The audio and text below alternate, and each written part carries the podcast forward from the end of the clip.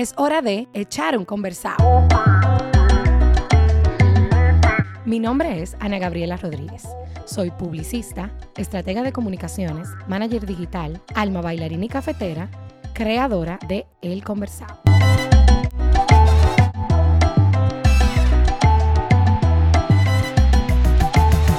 El Conversado es un espacio para hacer lo que más me gusta, hablar y conectar un rincón para vibrar con gente que tiene mucho que aportarle al mundo y tal vez no conoces. Aquí los vas a escuchar.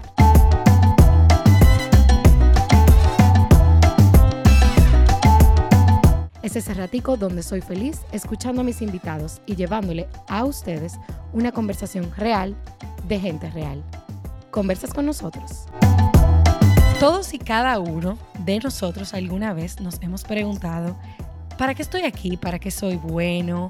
¿Qué me gusta hacer? ¿En qué puedo ser excelente? ¿Qué puedo disfrutar?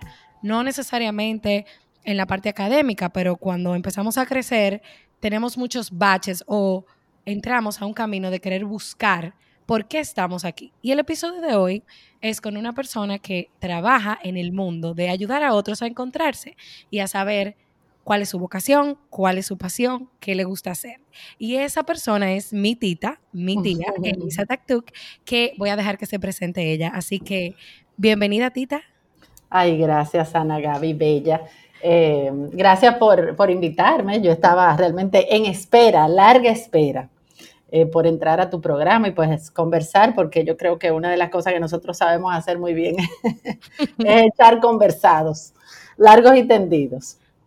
Eh, gracias eh, por, esta oportunidad, porque definitivamente estos son de los momenticos que podemos llegar a algunas personas eh, para justamente crear esa, esa inquietud de, y tal vez hasta la intención de que nos pongamos en, en, movimiento con relación a observarnos, a vernos. Y tú como dices, surgen muchas preguntas a lo largo del camino sobre todo cuando tenemos cierta presión, cuando somos adolescentes, que tenemos que tomar decisión de carrera.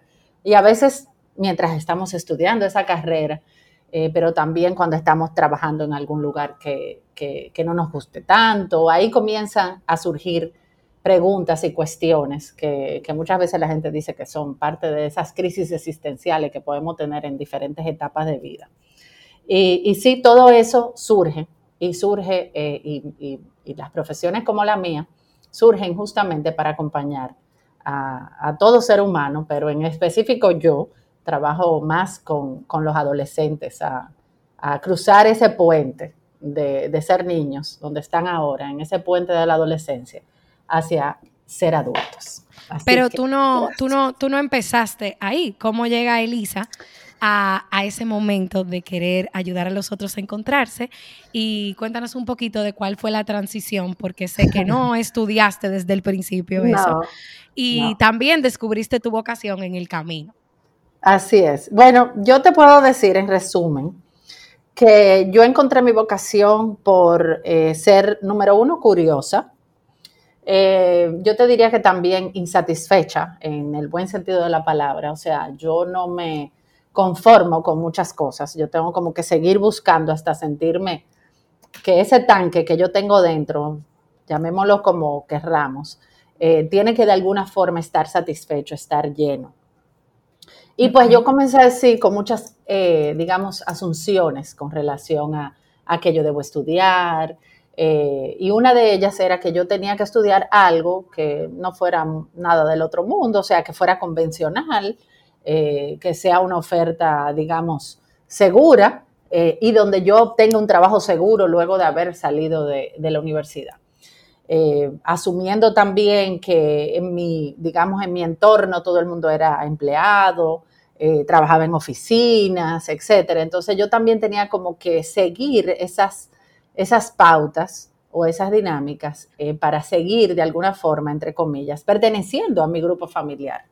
y pues pues obviamente fui haciendo esos pasos muy a lo superficial, o sea, asumiendo eso y rápidamente actuando en consecuencia, sin haberme en ningún momento detenido a pensar ni haber recibido tampoco ningún tipo de orientación de ninguna forma. Eh, sin embargo, bueno, pues eso me costó eh, varios años de mi vida, estudiar fuera, hacer grandes inversiones de maestría, etcétera.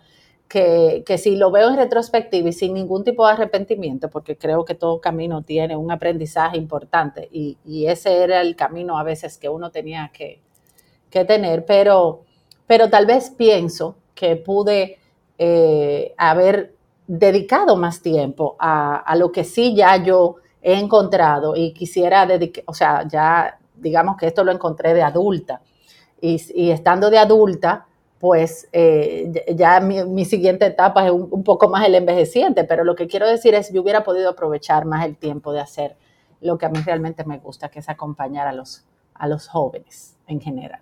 Y en torno a eso que tú dices, me parece genial que, que hayas tomado la decisión porque ya vienes desde la experiencia vivida tal vez de un camino que muchos jóvenes han recorrido o van o tú vas a evitar que recorran, que es el de no necesariamente haber tenido esa guía. Ya tú vienes más, o sea, como dicen, desde el dolor, the, pain of it. Así como es. de que ya tú conoces o te hubiera gustado tener a una persona como lo que tú haces eh, acompañándote. Y por eso, pa para mí es importante eh, que tú nos expliques o nos cuentes cuál tú crees que ha sido el propósito detrás de eso y cuál es la misión detrás de lo que tú estás haciendo. Porque si bien es cierto que tú te gusta y lo disfrutas, muchas veces nosotros disfrutamos, nos gusta algo, pero cuando lo sentimos como propósito o como misión es porque genuinamente nosotros estamos convencidos de que lo que nosotros hacemos es una solución y sí. aporta. Sí, no, definitivamente. Eh, bueno, número uno, eh, tú tienes que sentirlo, como tú bien dices. O sea, tú tienes que atravesar casi que el mismo dolor para tú poderte poner en el lugar del otro y poderle ofrecer las herramientas. Eh, y definitivamente yo creo que tiene mucho que ver con, con, el conocernos. Y el conocernos no es de la noche a la mañana, eso es un proceso. Y, y algo muy importante, yo digo que sucedió tal vez en los últimos 10, 15 años de mi vida por razones diversas, tuve que pararme. Y yo digo que esa pausa, esa pausa donde uno eh, tal vez tiene que poner sus ideas eh, por escrito, pensar las cosas, a veces separarse un poquito de la gente, eh, de las distracciones, para uno recapacitar con relación a uno, mirarse en un espejo. Eh, y en ese proceso surgen muchas cosas porque se te organiza mucho el, la visión, eh, te, vuelves a centrar donde, quién tú eres y, y, yo creo que también se alinea todo lo que sería el, el cuerpo, la mente, el alma eh, en ese sentido. Y pues yo creo que tiene mucho que ver con, curiosidad propia, eh, con intención y con de alguna manera también dejarte ayudar, pero a través de conectar con alguien, porque yo creo que no necesariamente tú vas a conectar. Y eso pasa con, con muchas de las profesiones que tienen que ver con, con acompañar a los demás, ¿verdad?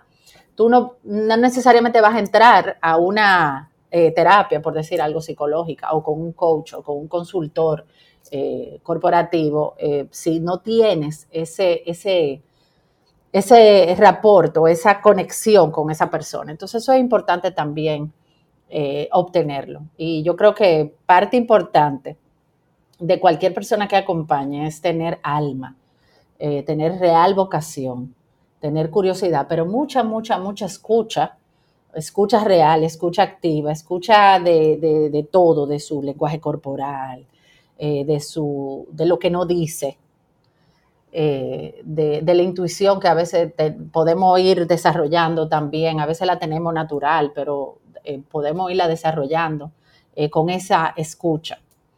Y pues obviamente es organizar muchas cosas, organizarlas, ponerlas en orden.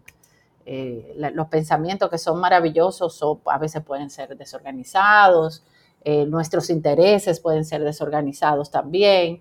y yo comparo todo esto, todo este, eh, tanto los pensamientos, el mundo interno que tenemos, como la misma naturaleza. Cuando uno sale a la naturaleza, uno se da cuenta que hay un montón de especies, de variedad de cosas, cosas que, que parecen desorganizadas, pero al mismo tiempo tienen como su armonía y su sentido. Entonces, es buscar y unir esa composición. Eso, eso yo creo que es lo importante en, en todo lo que sería el proceso de orientación vocacional. Ok, ok. Entonces, partiendo de esto, tú que eres la experta, para los que nos escuchan y tal vez no saben, ¿qué es realmente la vocación? O sea, ¿cómo, ¿cómo tú la definirías y cómo nosotros emprendemos el camino a encontrarla? Porque hay una parte de presión que tal vez no nos deja disfrutar el camino y entender que tal vez la vocación no es estática. ¿Qué es la vocación? Bueno, la vocación para mí es algo como más grande que tú, o sea, como que tarde o temprano tú la vas a tener que hacer, en menor o en gran escala. Es algo como que tú tienes que hacer, ya sea a través de, de hacerlo como un medio de producción, o sea, tú cobras por eso o lo haces porque es un hobby, porque lo quieres entregar, porque te voluntarías, pero definitivamente eso sale del espíritu. Yo, yo he leído mucho de cosas espirituales, me he conectado a través de muchas cosas espirituales, obviamente utilizando herramientas eh, convencionales, eh, de la lógica, eh, pero sin embargo me he dado cuenta que sí, que la vocación es algo tan indescriptible que, que es más del espíritu, y del espíritu es porque es más grande que tú. Y casi como que tú, tú, tú, tú cada uno de nosotros viene aquí por algo y para algo. Eh, y ese para algo no tiene que ser algo eh, que haga mucho ruido, pero tienes que hacerlo. de alguna manera sale en, tu, en tu vivir. Entonces, en la medida en que tú te des cuenta de eso y lo hagas crecer, pues entonces eso se vuelve más que una vocación en una pasión, ¿verdad? La pasión, que es algo como que crece, que se vuelve como un árbol frondoso, con frutos, etcétera. Entonces ahí va eso eh, de forma dinámica creciendo en ti. Entonces así, así es como lo veo. Yo estoy muy de acuerdo contigo y creo también que, y quiero tu opinión en esta parte, que es un tema que hemos discutido tal vez en, el mueble de nuestra sala, ¿verdad? En, momentos muy eh, eh, íntimos. Muchas veces ese camino de la vocación se ve em, amenazado por estos gurús del mundo que llegan aquí a, acompañarnos, porque todos somos parte del camino, ¿verdad? A que saben en qué somos buenos. O sea, siempre tú ves que esa muchacha va a ser pintora desde chiquita, o ella tiene que ser abogado como su papá. Entonces, es como, es como para mí, una persona que ayude al otro a encontrarse tiene el reto no solo de ayudar al otro a encontrarse, sino también de ayudar, ayudar al otro a aprender a callar las voces externas o de saber filtrar de quién se lleva o de qué no. ¿Cuál es el reto de, esa, de ese espejo? Mira, el reto más grande de todo ser humano es volverse observador de sí mismo. Y, y eso justamente es lo que te va a ayudar también a poder separar lo que tú estás escuchando fuera con lo que tú estás dentro y, estar en paz con eso. Eh, que eso se dice bonito, pero realmente eso toma un camino.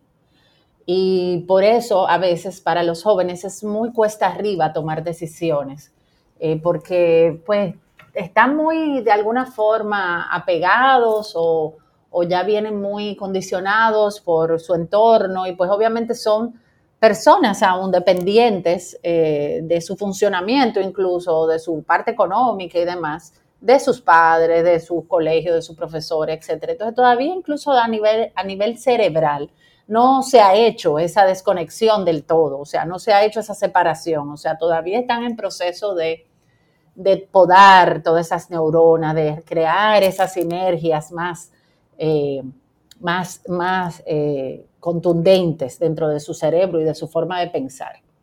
para, ello, para ello es muy difícil todavía. Entonces, por eso aún más es, requerido un poco de pare, de proceso, de orientación, de guía y, y, de escucha, como siempre te he repetido en esta ocasión. Y creo que también es como tiene un factor de miedo porque tú te confundes en el proceso, o sea, tú dices, ¿Cómo, claro. ¿Por qué lado me voy? Eh, eh, ¿Me voy por el de mi intuición o por el, o el de mi seguridad? Porque el de la seguridad es el, de déjame complacer a todos los espectadores o déjame de verdad correr el riesgo y sumarme en el proceso de descubrirme, porque creo que muchas veces, incluso el que nos lleva a descubrirnos, quiere descubrir lo que tiene en su mente. Entonces, es como... Sí, porque realmente es como un, como un cocinar una, un sancocho. O sea, no, no es tan sencillo. No, no es tan sencillo como la vocación llegó en un momento determinado. Fíjate, a mí me tomó años por mi cuenta darme cuenta y, creo que mucho de, estar alerta de que esto es lo que a mí me interesa, porque yo tomé muchísimos proyectos diferentes, pero ninguno me hizo el clic como me lo hizo el, proyecto que me entregó en su momento mi, hermana, tu mamá, eh, para, para de alguna forma, y ese clic, pues inmediatamente como yo estaba alerta, pues pude entender esto es lo mío. Ahora bien, eso mío requiere muchas cosas, mucho sacrificio, equiparte, eh, eh, crear nuevas habilidades y a, cierta edad, incluso tú tienes los miedos, ¿verdad? Wow, y, voy a poder hacer un mercado, voy a poder comenzar de nuevo. O sea, a esa edad también tienes miedos de, muchas cosas. Entonces, sí, los miedos son parte de nosotros, de los seres humanos. Eh, y como te dije, lo importante es aprender y, tener consciente que estamos aprendiendo a ser observadores y que, y que con ese observador lo que vamos es tomando eh, pedacitos para ir armando como ese rompecabezas. Eh, a veces los miedos, y los miedos simplemente es, integrarlos a, la vida y a, ese camino.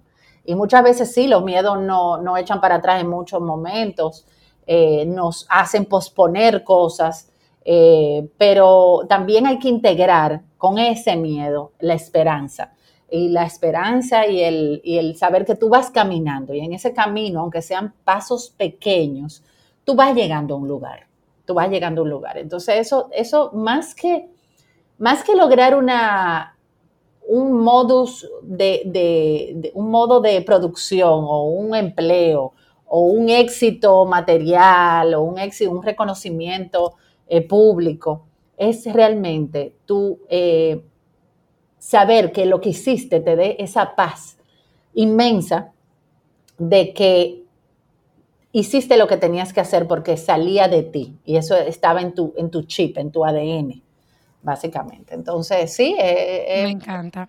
Me encanta lo del, lo del miedo, o sea, combinar el miedo con esperanza, creo que es como un, una receta importante porque te puede hacer vivir o manifestar situaciones eh, que tal vez tú no lo estás asociando con algo negativo, sino con esa incertidumbre positiva de vamos a ver qué pasa, que, creo que sería súper especial que todo el mundo pueda ver el miedo eh, de esa manera. Y te pregunto esto, primero quiero decirles a, a los que te, escucharon que el negocio de Tita o su proyecto es True Color, que busca ser un acompañante en la orientación vocacional para jóvenes y que por eso ella eh, eh, es a donde ha eh, dado en este tiempo. ¿Cuántos años ya van con Trucolor? Ya van siete. Siete, ya van siete años de acompañar a estos jóvenes y de darnos cuenta de muchas cosas que realmente son evidencia dentro de lo que es la, orientación vocacional. Y, y, mi próxima pregunta va en torno a eso. ¿Cómo tú ves el tema vocacional en el país? ¿La raíz está en el sistema de educación? ¿Cómo, cómo nosotros estamos a nivel educativo eh, viendo esto? O sea, ¿cómo lo ves tú que estás en esa industria, o sea, en ese sector? Eh, muy en pañales, definitivamente. Eh, y en pañales porque mm, tal vez nosotros tenemos tantas prioridades que entendemos que son prioridades antes que esto, que tenemos que ir, digamos, mejorando, ¿verdad? O alcanzando en el sistema educativo. Eh, pero sin embargo, tal vez esto puede dar, si volteamos la tortilla y ponemos la orientación vocacional como si fuera una prioridad, eh, tal vez muy hasta de, vamos a ser ambiciosos, yo voy a ser ambiciosa, hasta eh, la misma prioridad que se le da a, las matemáticas, a la, lengua española, etcétera, o al mismo los mismos idiomas que ahora tienen tanto auge. si eso se le diera prioridad, wow, yo creo que muchas cosas vendrían en consecuencia a través de esa prioridad tan grande. Eh, porque es como, como poner en el pedestal realmente lo que es la individualidad, los intereses, las habilidades, las visiones, los sueños, eh, la fortaleza que cada uno de nosotros tenemos para dar a lo que sería el, el grupo, la comunidad, el país. Sí, y yo creo que también es, bonito que, eso sea, nos nos hagamos eco de esas cosas, porque siempre será bueno para una persona que está emprendiendo su camino de encontrarse, escuchar que es un camino, que no hay prisa, que hay acompañamientos, que hay herramientas, que hay guías y que no estamos en una carrera, que creo que es lo que nos falta lograr, porque te lo digo yo que soy una niña de 28 años que eh, muchas veces nosotros nos sentimos presionados de, por ejemplo, en mi caso yo tengo 28 años y ya yo a, a los 15 yo pensaba que a los 28 años yo iba a estar conquistando el mundo, que no, a los 28 años ya yo, ya yo voy a ser la más dura. No funciona así. Eh, hay todo un proceso que hay que recorrer.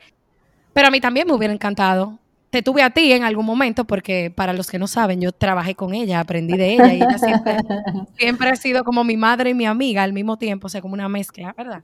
Em, pero sí siento, y por eso eh, lo traje a colación la pregunta, de que creo que es un tema de raíz, de que en nuestra sociedad tal vez no se le dé tanta importancia a lo interno, más a lo de las habilidades que lo, lo, lo, que tú tienes adentro, que creo que eso es muy importante.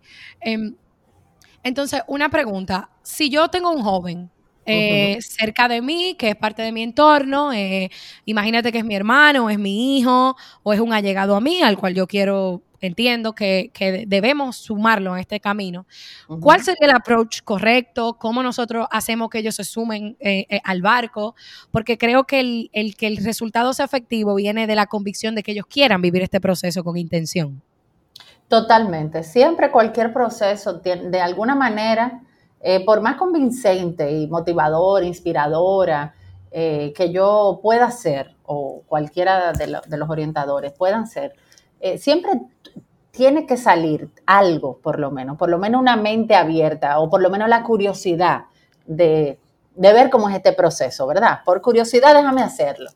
y eso resulta muchas veces pero definitivamente todo proceso interno eh, conlleva tener mente abierta, conlleva curiosidad, conlleva eh, ser humilde y hasta ser valiente, porque de alguna manera eh, tú puedes ver muchas cosas tal vez, o sea, pueden salir cositas o cosotas dentro de, de ese proceso, pero en general es un proceso bastante, digamos, sano, eh, limpio y, como organizado también, pero al mismo tiempo tiene su alma detrás de todo esto. Entonces, eh, con el chico, pues es importante que él esté de acuerdo.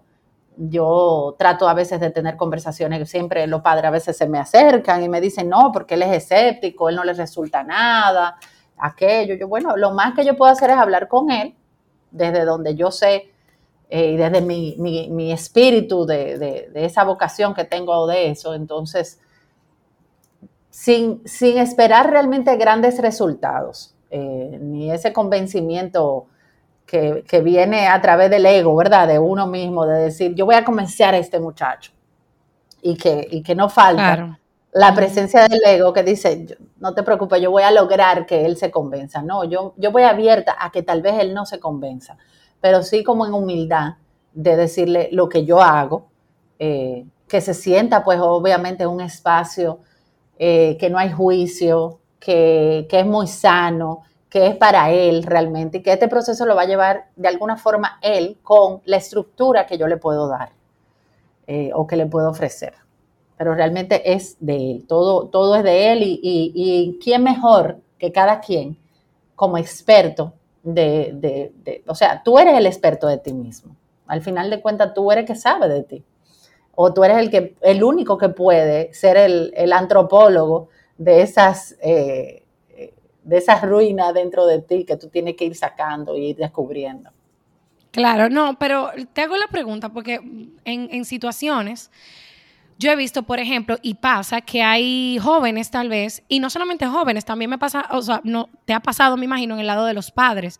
Por ejemplo, tal vez hay un joven que quiere ser médico y está seguro que quiere ser médico y que su intuición le dice ser médico, pero no necesariamente ese joven deba ser médico o tenga las habilidades para ser médico. Como pasa también que viene un padre y te dice, yo quiero que mi hijo entre porque yo sé que mi hijo tiene que ser abogado y tú le dices, no, pero es que él no tiene aptitud de abogado. Entonces, por eso te digo que aunque el proceso es único, muchas veces venimos con una, con, o sea, con personas tan seguras de cosas que no son tal vez las correctas, que es un tema que hay que tratarlo con pinza, digo yo.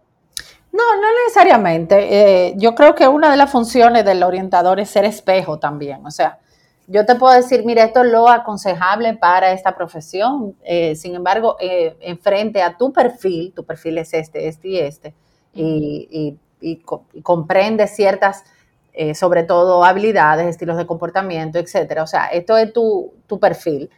Contra ese perfil ocupacional o esa profesión deseada, ¿verdad? Como, como cuáles son las cualidades o los requerimientos que tiene esto. Entonces tú simplemente se lo muestra como un espejo. Al final de cuentas, cada quien va a tomar la decisión. Ahora, si yo te digo a ti, por ejemplo, si tú vas a donde el médico y el médico te hace tu analítica y te dice, tú tienes el colesterol alto, tienes anemia, etcétera, y él, y él te, eh, te manda una serie de indicaciones de medicamentos y demás, pues está en ti tomar ese, ese consejo, esa indicación.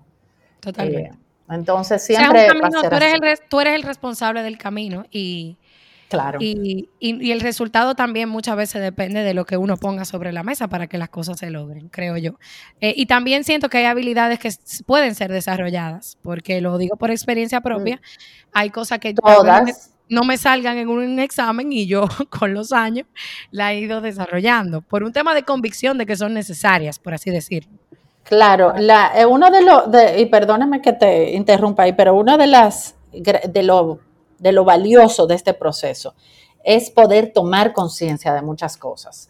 Eh, porque definitivamente las habilidades, muchas, la mayoría, eh, son parte del camino. No es que tú a los 16, 15, 17, 18 años, que es donde generalmente se toma la decisión de, de qué carrera voy a estudiar, eh, tú, no, tú no tienes las habilidades de un doctor. Tú tienes la, las, eh, digamos, los motivadores que van en camino, van alineados con lo que sería un doctor. Eh, entonces, eso es lo que hay que ir viendo, porque eso es lo que te va a llevar, eso es lo que, ese va a ser el, el, el carro conductor hacia ese camino. Y en ese camino vas a ir adquiriendo las habilidades, como tú bien dices. Muy bien. O sea, lo vuelvo y lo digo porque lo, lo siento así. Creo que, esto de la vocación no es un camino estático, es, es como tipo una montaña rusa. Vamos a ir viendo diversos panoramas eh, y descubriendo cosas en, el camino. Y para, y para saber un poquito más detrás de Elisa o Tita, eh, aparte de la eh, orientación vocacional, eh, cuáles son los intereses y los gustos de esta mujer que se ha dedicado a ayudar a otros, pero que sé por experiencia propia que vive la vida de una manera muy peculiar y a, full color, como yo diría. Sí, eh, bueno, no es coincidencia que, el nombre sea True Color, ¿verdad? Eh, yo creo que una de las cosas que más me gusta es vivir la vida a plenitud con todos los sentidos, ¿verdad? Eh, me gusta todo lo que es sentidos. Me gusta la música, me gustan las cosas buenas, la comida, el vino, el café, eh, las charlas, reírme. Eh, como una pava, digo yo. Yo tengo unas amigas que yo me junto con ellas y eso es terapia segura que me dura como por dos días, ¿verdad? Esa, esa energía. pero básicamente eso, yo creo que una de las cosas más, más, más chulas de vivir, ¿eh? poder vivir y, y como parar, parar a, disfrutar esas cosas eh, a través de la compañía, de la gente, eh, pero al mismo tiempo como integrar el, el observador, como te digo, o sea, yo, a mí me encanta observarme, me encanta tener conversaciones conmigo. Eh, hay, una, hay un investigador, Howard Gardner, que sacó lo que serían las inteligencias múltiples y él habla de que hay inteligencias intrapersonales, que son las que son contigo mismo. O sea, ¿qué, ¿cuál es tu, si tú tienes una inteligencia intrapersonal, cómo tú conversas contigo, ese tipo de cosas? Eh, mientras que está la interpersonal, que es cómo hablas con lo otro. A veces tenemos la combinación de ambas también. Y pues yo soy definitivamente ambas. A mí me, a mí me gusta interactuar con la gente, me gusta interactuar con las cosas, eh, me gusta conocer, soy sumamente curiosa. Sumamente. sumamente. sumamente. Y lo he peleado hasta el final, porque tuve momentos en mi vida eh, por ejemplo, en una época de mi universidad, donde yo hasta caía mal, porque yo era de la que preguntaba por curiosidad, y tú sabes que eso aquí en, un contexto eh, no es muy bien visto.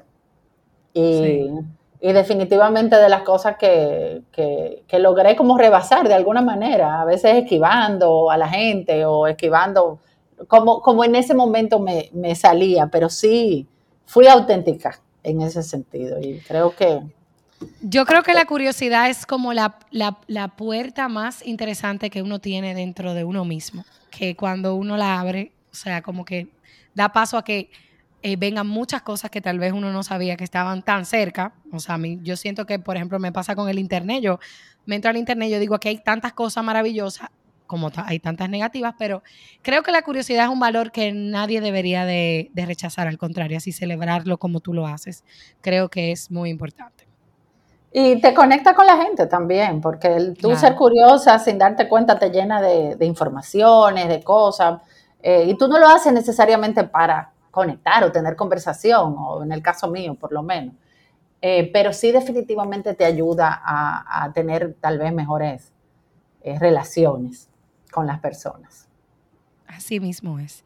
Tita, yo tengo, así como tú sabes que yo a veces hago preguntas así como un poquito estilo Ana Gaby. Eh, si, si Elisa Taktuk pudiera dar su vida por una causa social, ¿por cuál la diera? por una causa social. Sí. Yo te diría que yo soy muy pro educación. O sea, cuando yo digo educación, no es solamente educación académica. Yo, yo daría la vida por la educación del ser, de, aprender a, eso, como te digo, a, tener, a desarrollar inteligencia intrapersonal, eh, eh, inteligencia interpersonal, de poder eh, dar herramientas para vivir, para vivir, para vivir mejor, para estar en bienestar contigo y con los demás. para mí eso sería una, yo creo que eso cambia muchas cosas. Eh, y eso se le puede poner muchísimo nombre, inteligencia emocional. Eh, cuando tú tienes inteligencia emocional, tú logras muchas cosas, tú conectas con gente eh, y, no, tienes ni siquiera que tener grandes recursos.